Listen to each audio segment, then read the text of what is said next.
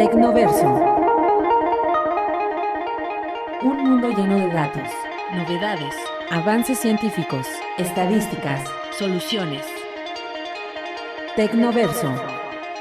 La relación dinámica entre tecnología y sociedad.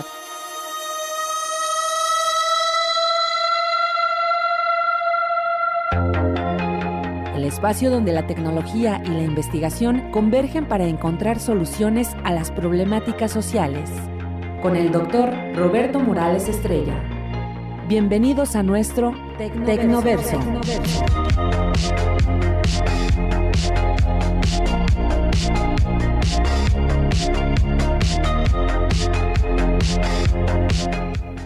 Muy buenas tardes, estimados radioescuchas, nuevamente aquí para darles la más cordial de las bienvenidas a este su espacio radiofónico de Tecnoverso. En esta ocasión nos acompaña el doctor Raúl Villafuerte Segura, él es investigador del Instituto de Ciencias Básicas e Ingeniería en el área de automatización y robótica. Y él pues también dirige y ha llevado, está llevando a gran éxito la, la revista PADI, que es una revista eh, científica indexada y que la verdad que eh, los invito a que, a que la vean, a que la revisen.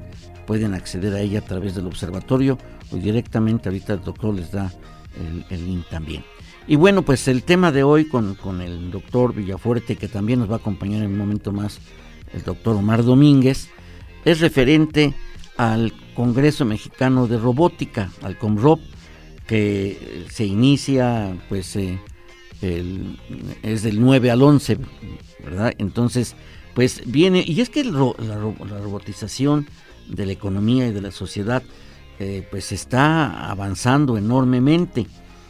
Y, y, hay un dato curioso, los países que más, robot, que más robots tienen, la densidad de, de robots por cada 10.000 empleados, por ejemplo, pues está en el primer lugar Corea del Sur, Singapur, Japón, Alemania, Suecia, Taiwán, Dinamarca, y ya después viene Estados Unidos y Bélgica, como que los países que están saliendo o arribando a la palestra de los países desarrollados están identificados con, con obviamente con la tecnología en, todo su, en toda su gama, pero fundamentalmente la robótica, la robótica industrial, la robótica humanoide, los asistentes, es una gran diversidad, las aplicaciones ápticas, es una gran diversidad los, robots. Vivimos ya conjuntamente con robots. Entonces tenemos que saber qué es lo que está pasando en el mundo de la robótica y pues la Asociación Mexicana de, de Robótica en México, que es la que eh, promueve este congreso y que en esta ocasión se lleva a cabo en nuestra universidad, en la instalación de la Ciudad del Conocimiento, pues es un evento muy relevante por todo lo que implica este sector y que además es muy atractivo y que bueno, pues básicamente el doctor Villafuerte nos ayudará a entender con mayor claridad, profundidad y estructural lo referente a este Congreso. Doctor Villafuerte, bienvenido. Muchísimas gracias, doctor, por la invitación. Eh, muchísimas gracias a todo su público.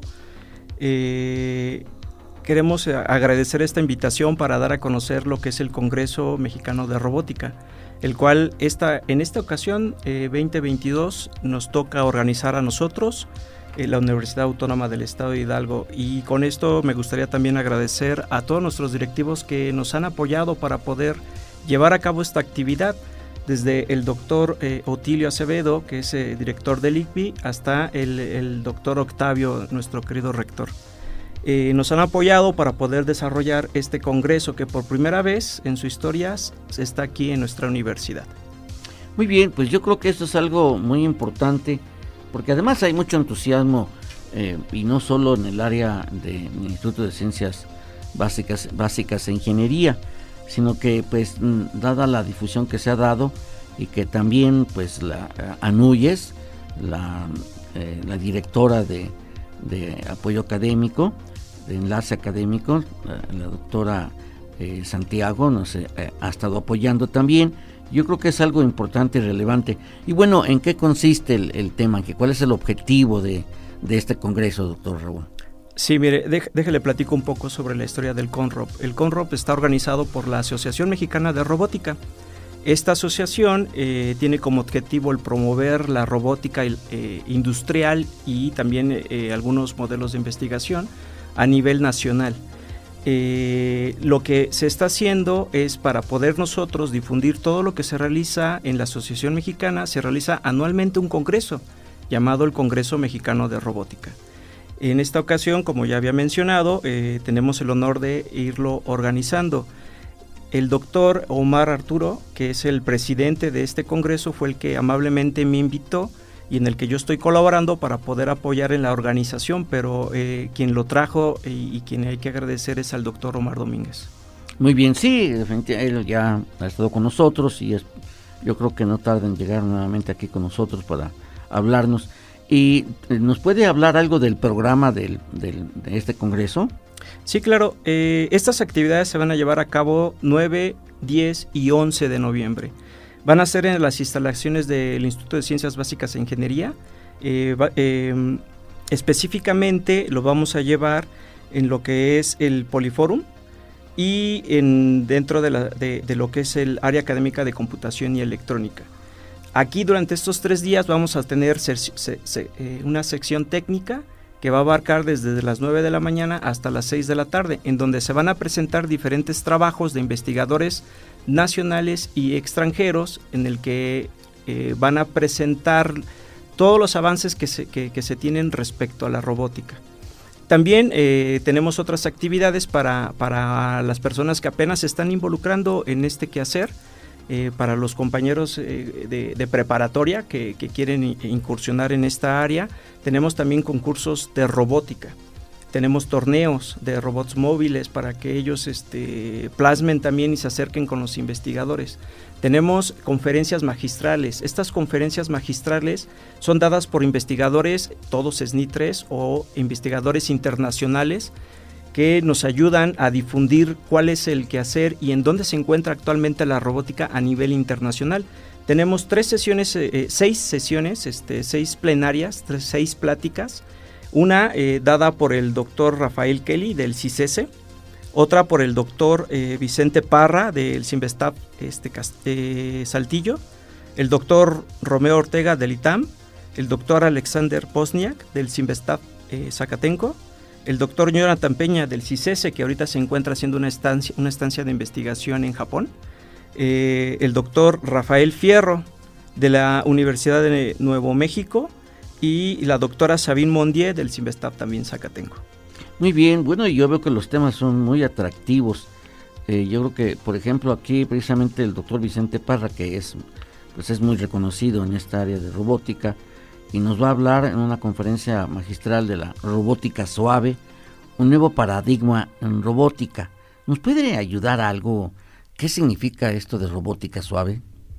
Sí, eh, lo, que, lo que se trata de buscar aquí con la robótica suave es encontrar un poco de, espacio en donde los robots puedan ser manipulables. Pero yo creo que este eh, tema eh, lo puede ahondar más el, doctor Omar Domínguez, porque él es especialista en esta área y lo cual me gustaría a mí este, cederle la palabra para que nos explique más específicamente de qué se trata.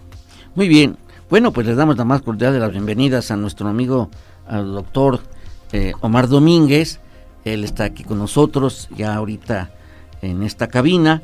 Y preguntábamos, doctor Omar, que pues el doctor Vicente Parra nos va a, deleitar, así lo digo, eh, con una conferencia magistral de robótica suave.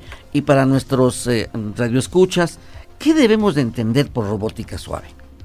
Muy bien, antes que todo, muchas gracias, doctor Ernesto Morales, por una vez más Roberto Morales, perdón, eh, una vez más por su amable eh, invitación aquí a la radio. Eh, saludo al doctor Raúl Villafuerte, presidente del comité editorial del Comro. muy bien, respecto a, a, la pregunta relacionada con soft robots o robótica suave, pues tiene que ver con el uso de ciertos materiales en particular que pueden sufrir cambios eh, en su morfología, eh, básicamente asociado a la deformación, presentando propiedades viscoelásticas inerciales y que esos cambios en esa morfología eh, están asociados con la aplicación de señales eléctricas o señales mecánicas. ¿Qué tiene que ver con, este, con la robótica?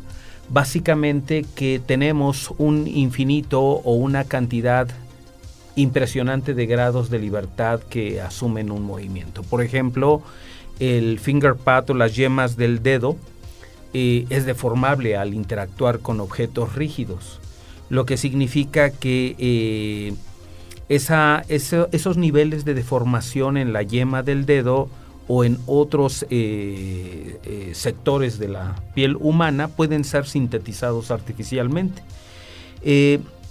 Hay organismos vivos, organismos, biología de, ciertos organismos que que tienen n grados de libertad. Por ejemplo, pensemos en, un, en una serpiente, en una lombriz, en un gusano ¿no? de múltiples eh, patas. Y, podemos apreciar que existe un número impresionante de grados de movimiento. Esto se puede conseguir eh, artificialmente a partir de la aplicación de técnicas de soft robots. Hay un número impresionante de, aplicaciones que tiene la robótica suave. Por ejemplo, eh, recrear artificialmente órganos, eh, tal que los movimientos que naturalmente desarrollan este tipo de órganos pueden ser artificialmente representados porque pues no solamente es el estudio de los materiales y sintetizar artificialmente un órgano que pueda estar en el cuerpo humano, también es que tenga un moldeo y una interacción mecánica con el resto de los órganos del cuerpo. Estamos hablando entonces de robots híbridos, en cierta forma, porque ya hay también la aplicación de piel humana viva para, para cubrir, y, o ya no es imitación de piel, eh, para robots humanoides, que son seis los más famosos, pero porque ellos todavía no traen la piel humana, eh, como es el Atlas, el Asimo, Sofía, el de, el, de Byte, Migo Byte se llama el, otro, y en cambio ya se están haciendo piel eh, este, humana para robots, entonces esto sería lo que es la robótica suave. Es una de las aplicaciones la manera en la que, por ejemplo, eh, para tareas de grasping, robots humanoides, manos humanoides, eh, interactúan con objetos que son deformables, eh, efectivamente la aplicación de las fuerzas que tiene la mano robótica no son totalmente rígidas, sino estas se acondicionan a los niveles de deformación de los objetos. Esa sería una de las contribuciones, efectivamente, pero otra es el buscar tener eh, un espacio de trabajo más amplio en un robot y un número de grados de libertad igual muy superior que lo que típicamente se consigue con los robots tradicionales, robots como por ejemplo robots industriales en donde hay 5, 6 grados de libertad, hasta 9 grados de libertad, robots redundantes, no redundantes, eh, y en este caso, eh, soft robot generalmente está asociando a robots eh, redundantes. ¿no? Por ejemplo, el dedo de la mano, eh, si no tuviésemos, tenemos dos movimientos biomecánicos. Uno, el de flexión-extensión, ¿no? Flexionamos, extendemos. Y también cuando decimos no, por ejemplo, es aducción-abducción. Entonces hay dos movimientos que si no tuviésemos uno de ellos, el dedo de la mano sería redundante porque nada más alcanzaría a ubicar un plano en el espacio con tres articulaciones. Entonces, es como una serpiente, imaginemos una serpiente que tiene 23 eh, eh, grados de libertad de manera serial abierta como el Canadian Robot, el robot que está en la Estación Espacial Internacional, que es un robot redundante y que eh, la tarea de control de este tipo de robots es compleja.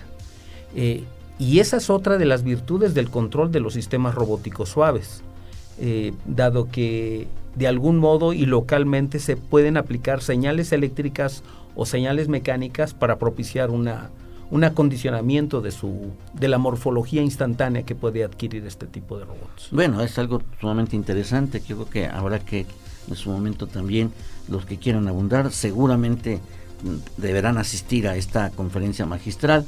Y bueno, nos vamos a hacer una pausa y regresamos con más de este interesante tema que todavía hay mucho que dar de este tema. Regresamos en un momento. A diferencia de lo que muchas personas piensan y de lo que diversas películas nos hacen creer, la robótica no solamente trata del diseño y fabricación de robots de tipo humanoide, sino que involucra mucho más que solamente este tipo de máquinas. En general, la robótica se enfoca en la creación de mecanismos diversos que facilitan o estandarizan procesos de muchos tipos, como lo son por ejemplo la fabricación de productos, el ensamble de máquinas o incluso la pintura y el empacamiento de diferentes artículos. Además, tienen un papel importante en múltiples industrias como la agricultura, la construcción, el estudio de la vida marina, la vigilancia, medicina, minería, incluso ayuda a las personas que tienen alguna discapacidad. Soluciones a través del Tecnoverso. Ideas, soluciones, investigación y sociedad en Tecnoverso. Continuamos. Ideas, soluciones, investigación y sociedad en Tecnoverso. Continuamos.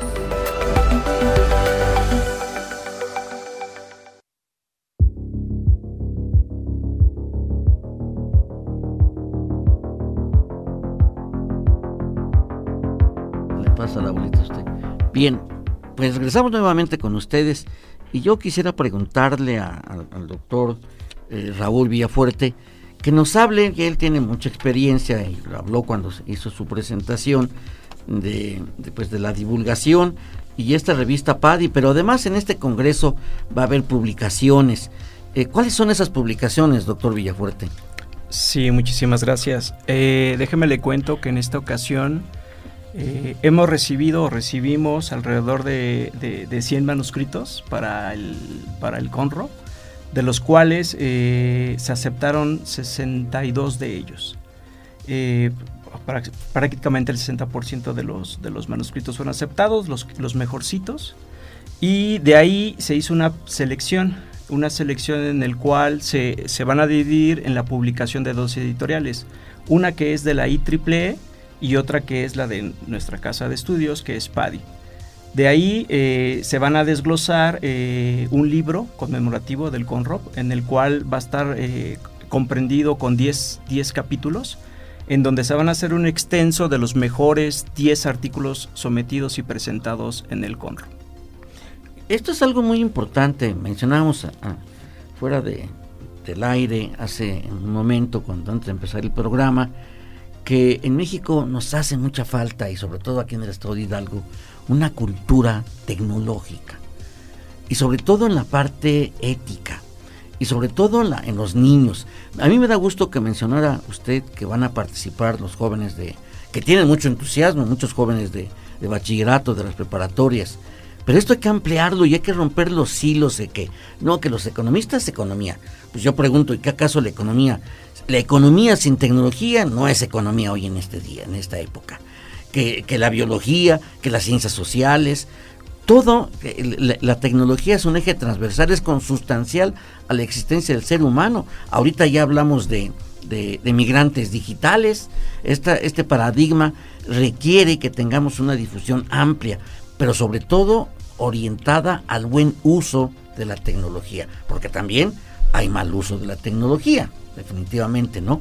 Eh, hoy los niños, antes que aprender a leer, leen mensajes, ¿sí? Y que no necesariamente son los más positivos, porque desde bebés están, ya están jugando con el, con el celular del papá o de la mamá, eh, eh, y, y antes de conocer una letra y entonces aprenden a leer imágenes y como dijera Giovanni Sartori, primero son homo videns y luego pues pretendemos que se conviertan en homo sapiens y eso es a través de la lectura.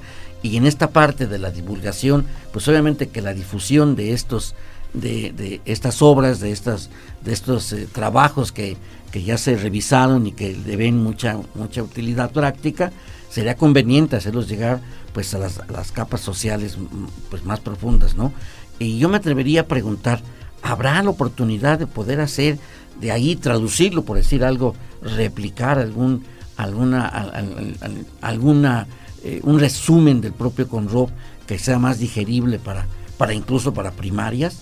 ¿sí? Tenemos en el área de nuestra universidad lo que se llama eh, ciencia, eh, ciencia para niños. Yo no sé si allí podríamos meterlo, que esto lo maneja, lo maneja el área de, de relaciones interinstitucionales. Entonces podremos poner algo ahí para que también, pues pasar imágenes, por ejemplo, va a haber eh, la lucha de robots y, estos eventos que son interesantes y que también llevarlos a los alumnos. Me tocó a mí dar una plática eh, sobre, sobre niños con síndrome de Down eh, y que les mostré unas imágenes, unos videos de cómo hacer un robot de la manera más sencilla la verdad que fue impresionante ver la reacción de ellos y preguntaban y se animaban más sobre la cuestión robótica. Había interés por la robótica, porque incluso preguntaron que se, se podían hacer brazos y manos para, para ponérselos a los niños que no tenían. Fíjese, a mí me, me, impresionó esa pregunta, porque bueno, doctor Omar, usted,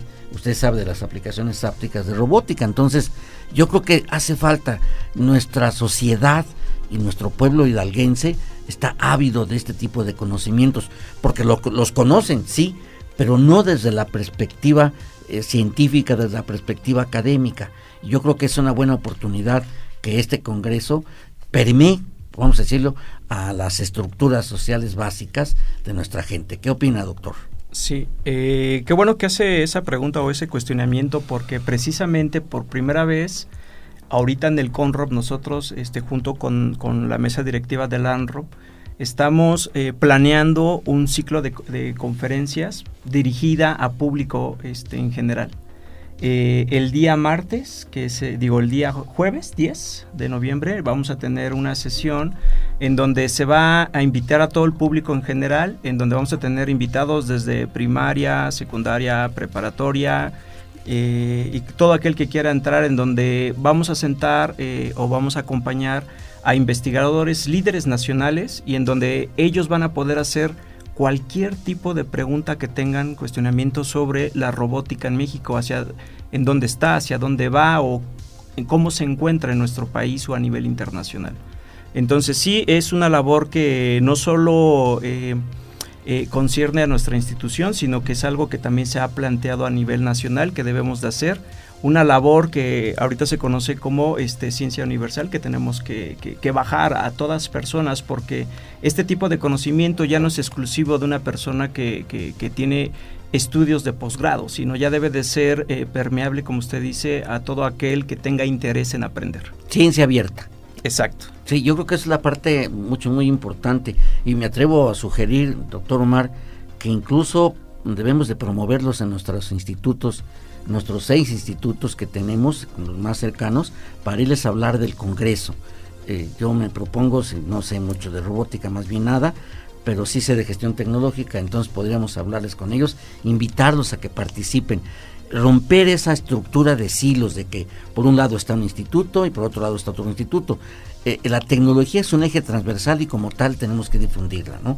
Doctor Omar, a mí me, llama la atención, eh, que nos vamos a ir a otro corte, pero, pero a otra, a otra pausa, pero me llama la atención y sobre todo que es la primera conferencia magistral con la que se inicia este congreso, que es el día 9, que es la generación de oscilaciones en sistemas no lineales aplicación a sistemas holonómicos y seguimiento de trayectorias. Esta, lo, va, esta conferencia magistral la va a dictar el doctor Romeo Ortega del ITAM. Eh, ¿Nos podría hablar algo sobre eso, doctor? Cómo no, con todo gusto. Eh, estimado doctor Roberto Morales, gracias.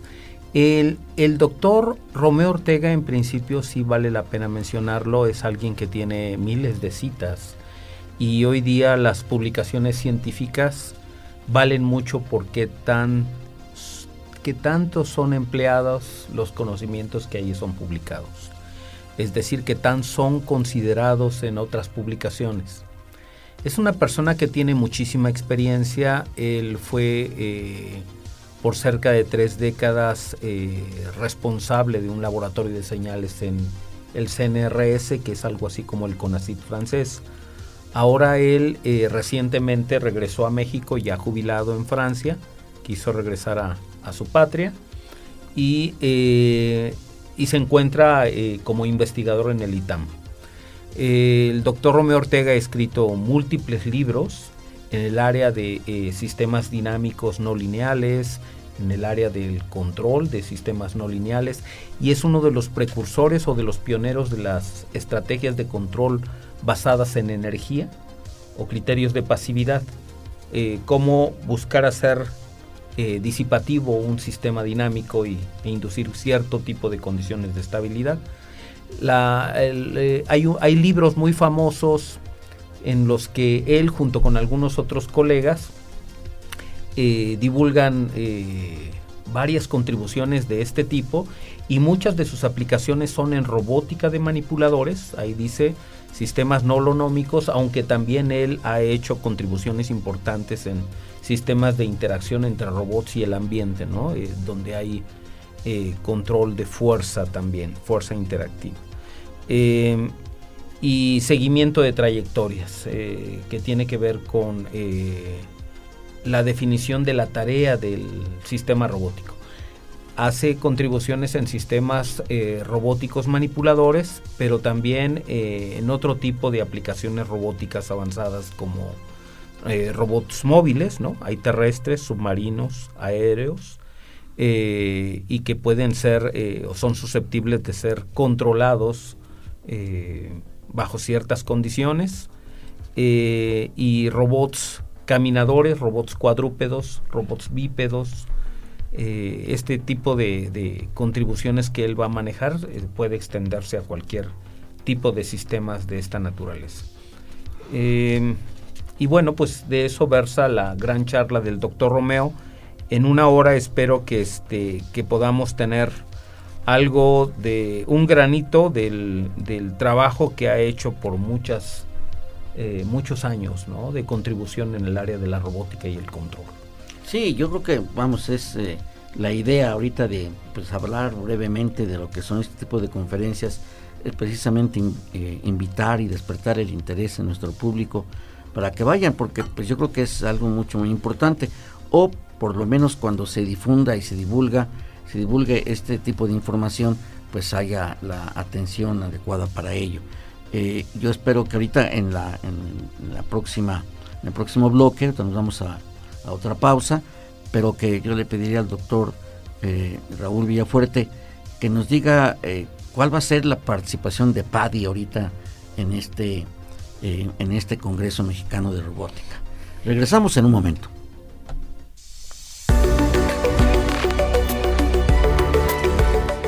Tecnoverso. Regresamos.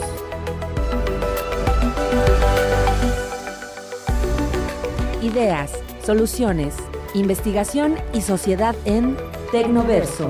Continuamos.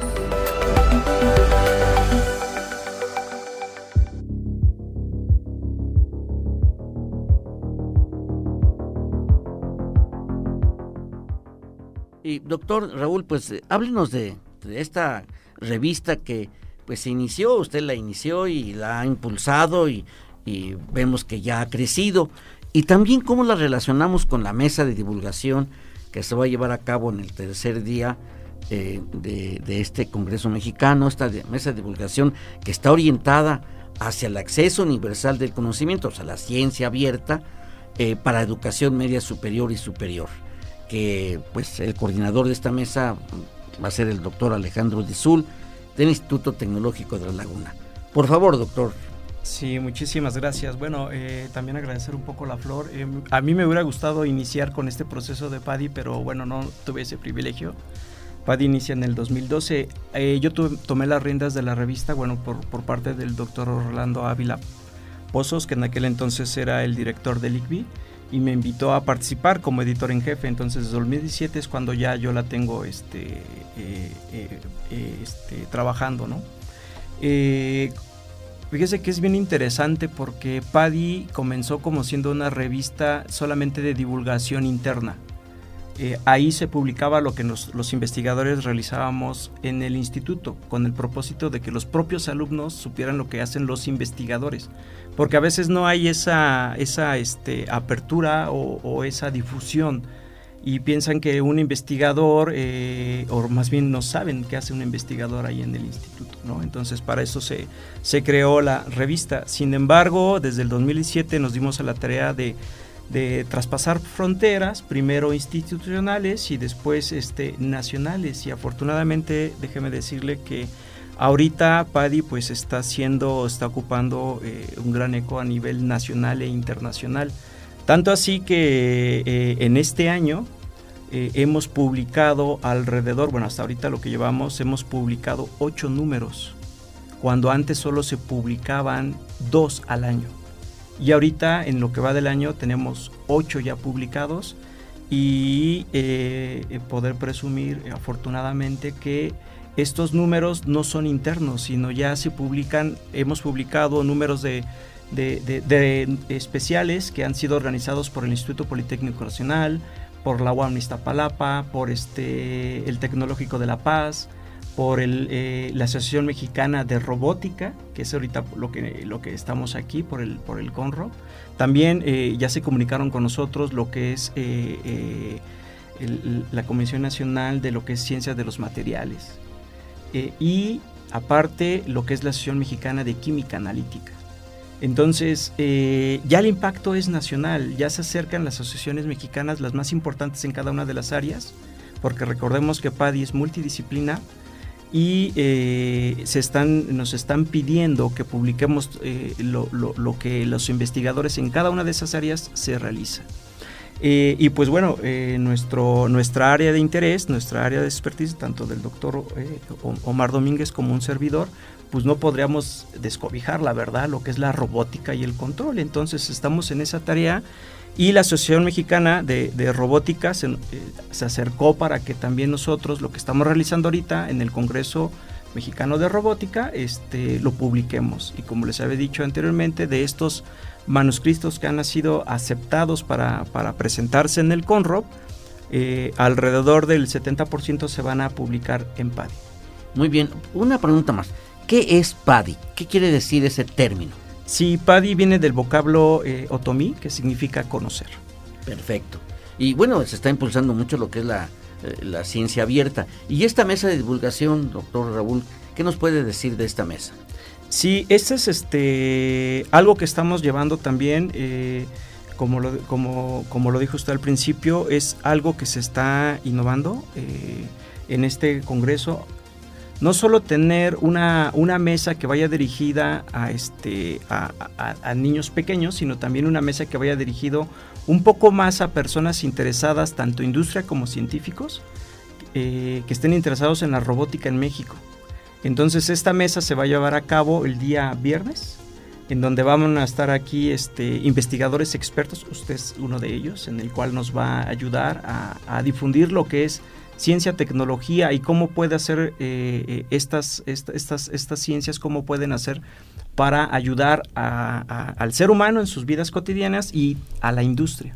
Muy bien, sí, yo creo que esto es algo importante, sobre todo el enfoque ético que se, hay que darle, ¿no? Porque también se dice que la inteligencia artificial civil dice, por ejemplo, estaba leyendo una nota que dice que en, en marzo pasado un grupo de investigadores reveló que habían desarrollado una herramienta de inteligencia artificial que podría inventar nuevas armas químicas potenciales.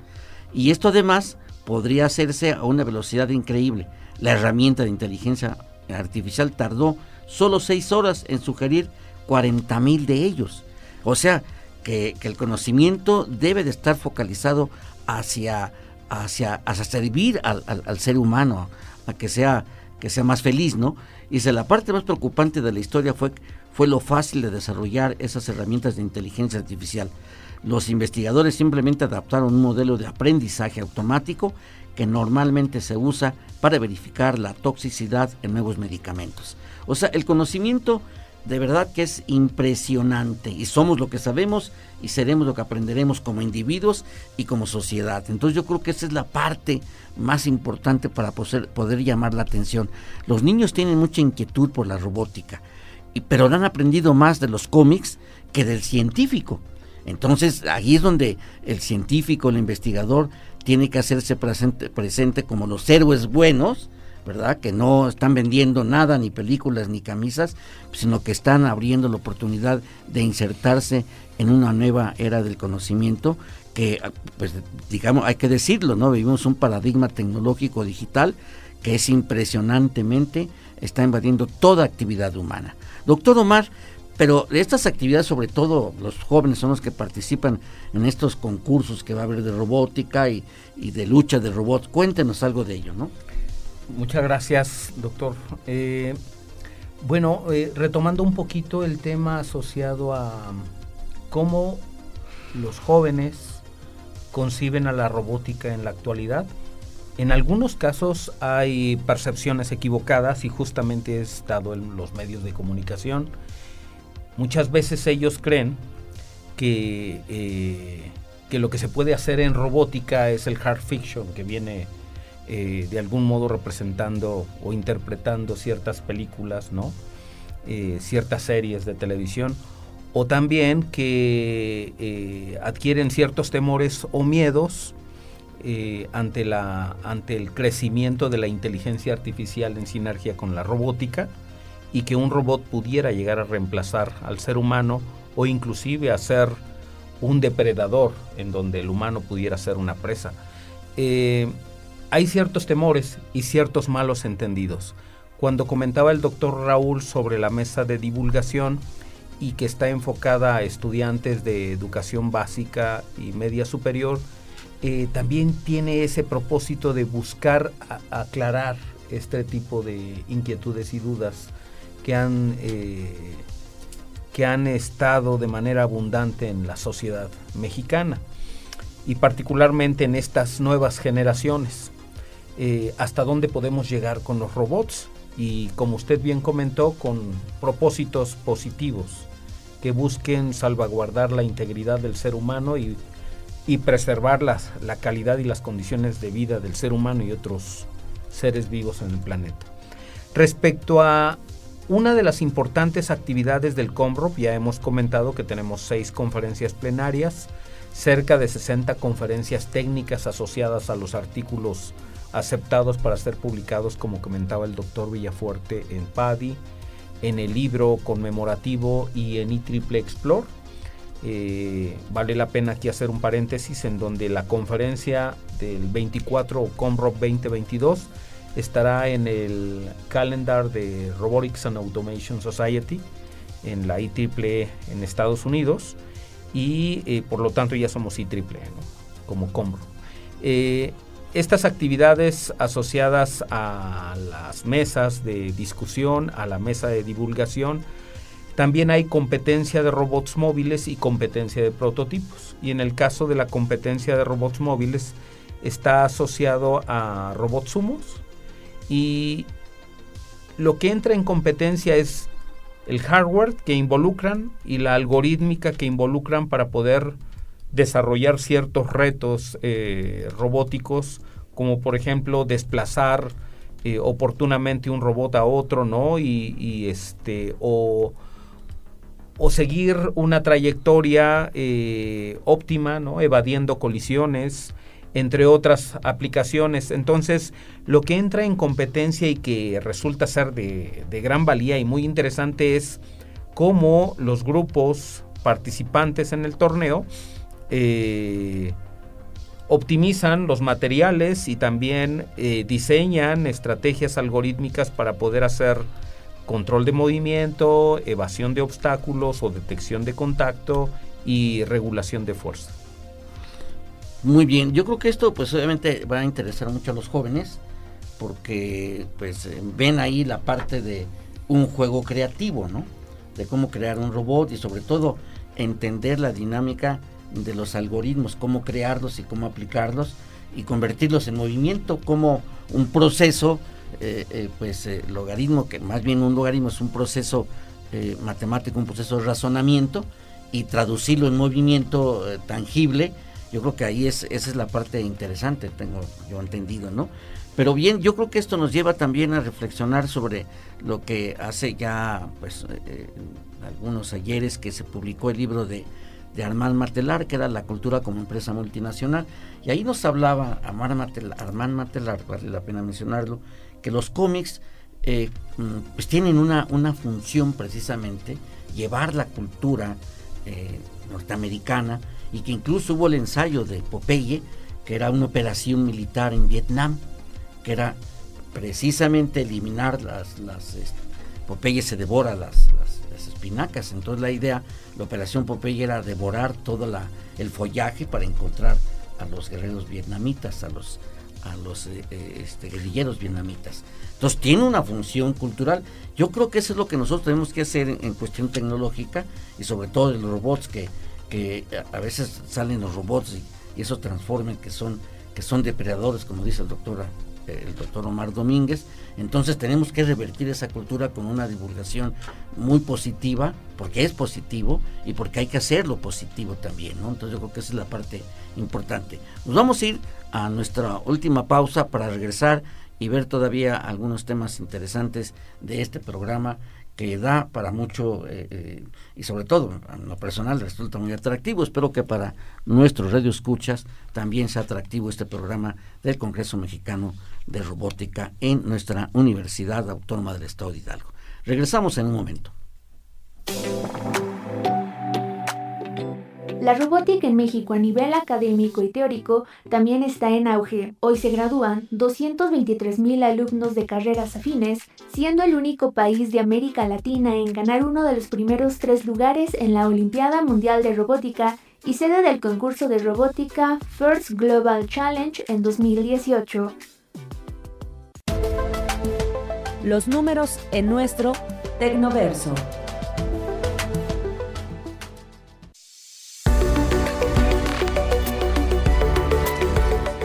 Tecnoverso. Regresamos.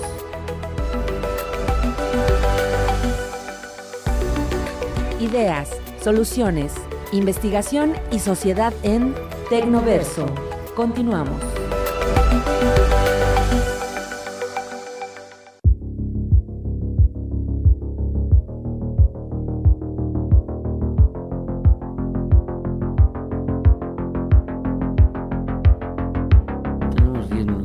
Bien, regresamos nuevamente con ustedes y bueno, pues eh, entramos a nuestro, a nuestro último bloque de este día y pues, eh, doctor Omar, haciendo un, un resumen de lo que significa este interesantísimo Congreso Mexicano de Robótica, ¿qué es lo que nos puede, cómo lo podemos resumir?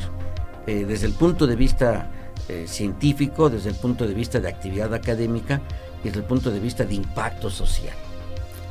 Muy bien, muchas gracias. Eh, el propósito del Congreso básicamente es visualizar a la robótica y al resto de las disciplinas y áreas del conocimiento que participan en eh, la concepción de un robot, independientemente de la contribución que éste tenga, eh, en que es susceptible de ser una herramienta para la solución de múltiples problemas.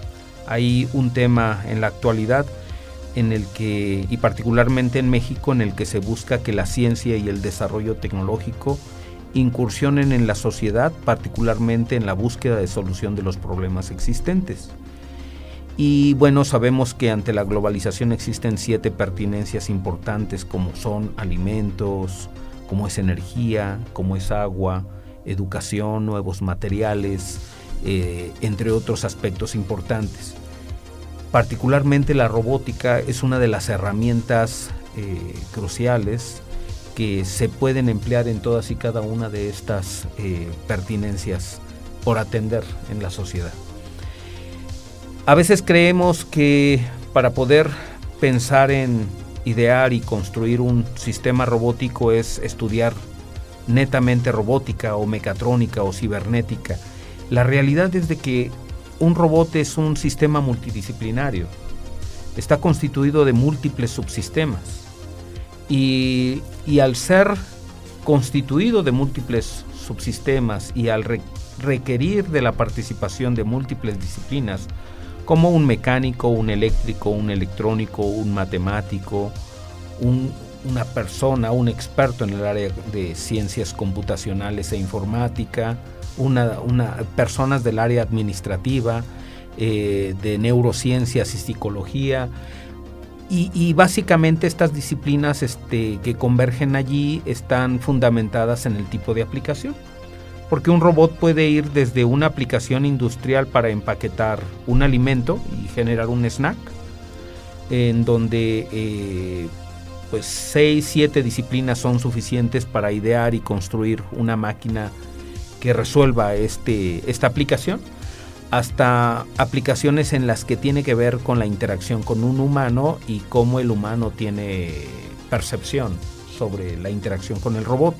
Entonces hay otras disciplinas ahí psicopedagógicas y neurocientíficas que tienen que ser consideradas para poder lograr una, una eficientemente un buen diseño, no una buena creación de, de la contribución del robot gentes del área de física, eh, por ejemplo, hay robots que pueden ser empleados en laboratorios de química, de fisicoquímica o aplicaciones biológicas. De hecho, eh, existe un área que está asociada a la metamorfosis, a la adaptabilidad y a la eh, bioinspiración robótica y básicamente es de organismos eh, entender su conducta biomecánica para poder recrear artificialmente y construir robots inspirados o bioinspirados y que resultan tener mejor desempeño que los que clásicamente son considerados para una tarea y otra.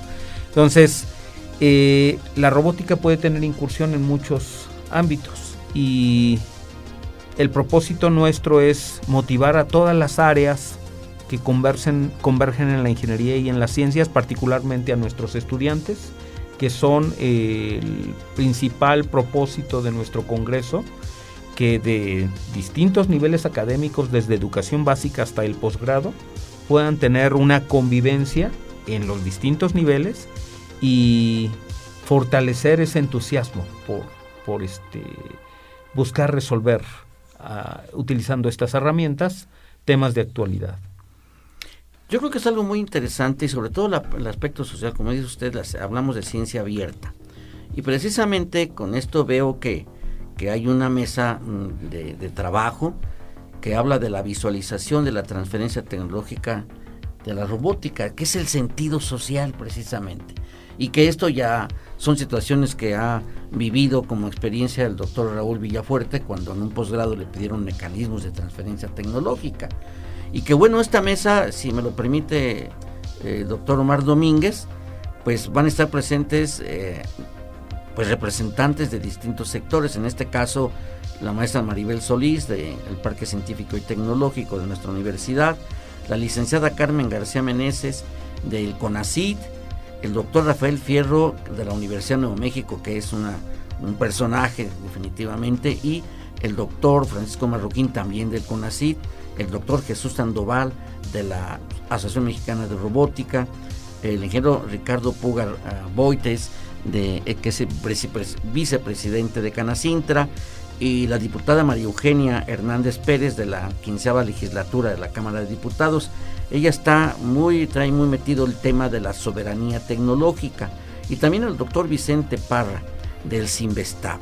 La idea de esta mesa, pues es que cada uno de estas de estos personajes desde su, desde su ubicación como funcionarios y como eh, dirigentes de, pues de la gestión de la tecnología a nivel nacional y desde la perspectiva empresarial y académica, pues eh, nos digan cómo debemos impulsar la transferencia tecnológica de la robótica y de los conocimientos, darle ese sentido social. Mencionamos hace un rato que si hablamos de ciencia abierta, esa convivencia no solo son para las áreas de ingeniería, sino también para las, para las, eh, eh, para las ciencias sociales y para las ciencias económico-administrativas, ¿no? que yo creo que también, decíamos hace un momento, si hablamos de economía es hablar de tecnología, el, el elemento fundamental del desarrollo tecnológico eh, pues se manifiesta y se, y se, se cristaliza y, se materializa en la parte económica. Hoy para hacer eficientes los procesos económicos, tanto a nivel industrial como agrícola, como comercial, la logística, la logística requiere ahorita de mucha tecnología y de mucha robótica. Y ahí hay una empresa transnacional que se distingue por todas las aplicaciones robóticas que tiene eh, en, su distribución, es una empresa de logística a nivel internacional, que empezó siendo un vendedor de libros, pero que ahora son los que tienen almacenes altamente tecnificados y robotizados. Entonces, y todas las empresas que están en la logística requieren de una robotización importante, pero hay algo, hay algo muy importante que en ello, el talento carecen de talento estas gentes. El cuello de botella que tienen estas empresas es el talento especializado en esto. Entonces, la tarea de nuestras, de nuestras instituciones educativas es precisamente lograr una formación actualizada que vaya un paso adelante. Necesitamos crear eh, pues, eh, los nuevos profesionistas con una capacidad de resiliencia muy clara, es decir, con capacidad de adaptación, de creación y de innovación. La tecnología no tendrá razón de ser si no se convierte en innovación. ¿Qué significa esto con innovación? Que tenga una salida al mercado, que tenga una aplicación práctica, que tenga un propósito definido y que dé resultados en la solución de problemas sociales, económicos y financieros. Entonces esta mesa tiene ese espíritu de encontrar en cada uno de estos participantes esos elementos que coadyuven precisamente a hacer de la robótica un elemento clave estratégico para ello. Doctor Omar. Y, bueno, nada más eh, respecto a esta mesa, vale la pena decirle a su amable auditorio que el presidente de esta mesa, eh, con los integrantes magistrales que usted ya mencionó, es eh, usted, el doctor Roberto Morales Estrella. y bueno, pues este ya hizo una explicación muy adecuada y muy interesante de, de en qué consiste y cuál es el propósito de esta mesa. Muchas gracias, doctor.